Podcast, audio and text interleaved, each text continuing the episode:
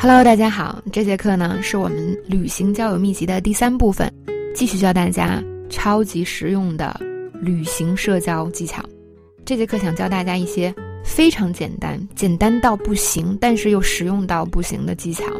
虽然他们如此简单又如此常用，但是我敢保证很多同学都不知道。具体是什么呢？哎，就来听课吧。技巧三就是一个继续对话的技巧。其实我们之前讲了好多。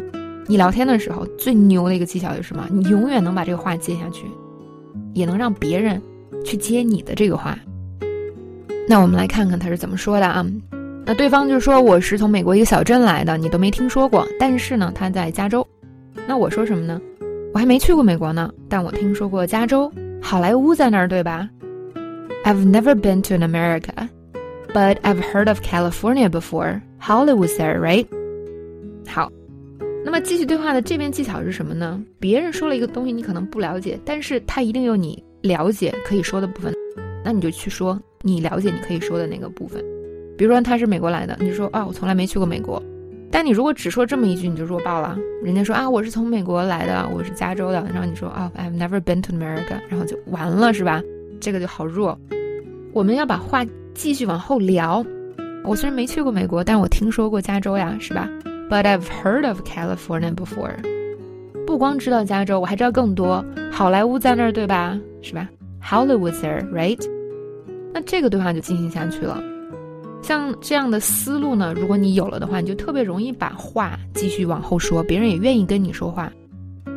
好，接下来呢，我们就来练习一下这两个句型。一个是我从来没去过哪儿，I've never been to。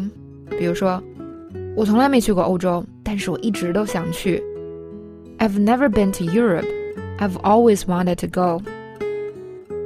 同样说没去过，但是你再来一句吗？我想去。第二个，我还没去过日本呢，那是怎么样？I've never been to Japan. How is it there? 如果对方是日本人，他肯定会给你热情介绍一番；如果对方呢不是日本人，但他去过那边玩，他也肯定愿意跟你说一下他的感受嘛。